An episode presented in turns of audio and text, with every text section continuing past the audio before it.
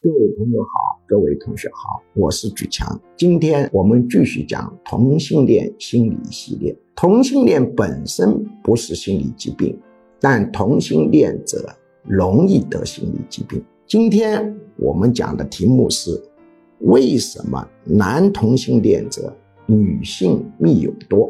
我们可以观察到一个现象：男同性恋者常常有很多女性好朋友。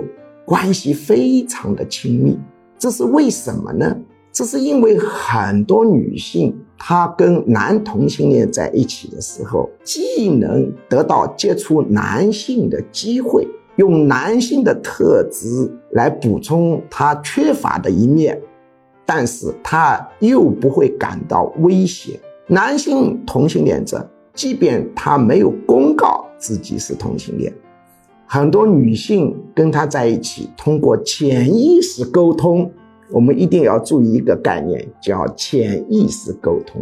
什么叫潜意识？就是影响人心理、情绪、行为，自己不知道的那个心理活动。潜意识跟潜意识会发生沟通，当然，沟通的具体的方式、电波频率、何种粒子、何种波。发生这个还要继续研究，但它一个宏观的现象，无数次实验已经证实它是存在的。他们通过潜意识沟通，这个女性就跟这个男性同性恋者相处时，觉得特别安全。由于沟通是在潜意识层面，没有放到意识层面，这个女性也不知道为什么，反正跟他一起，既能获得和男性交往的好处，又感到特别的安全。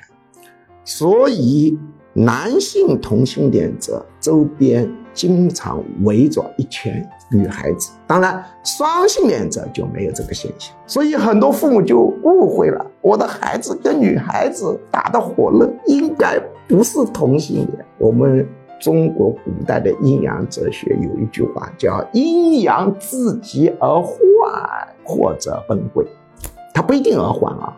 物极必反，这个说话是有问题的。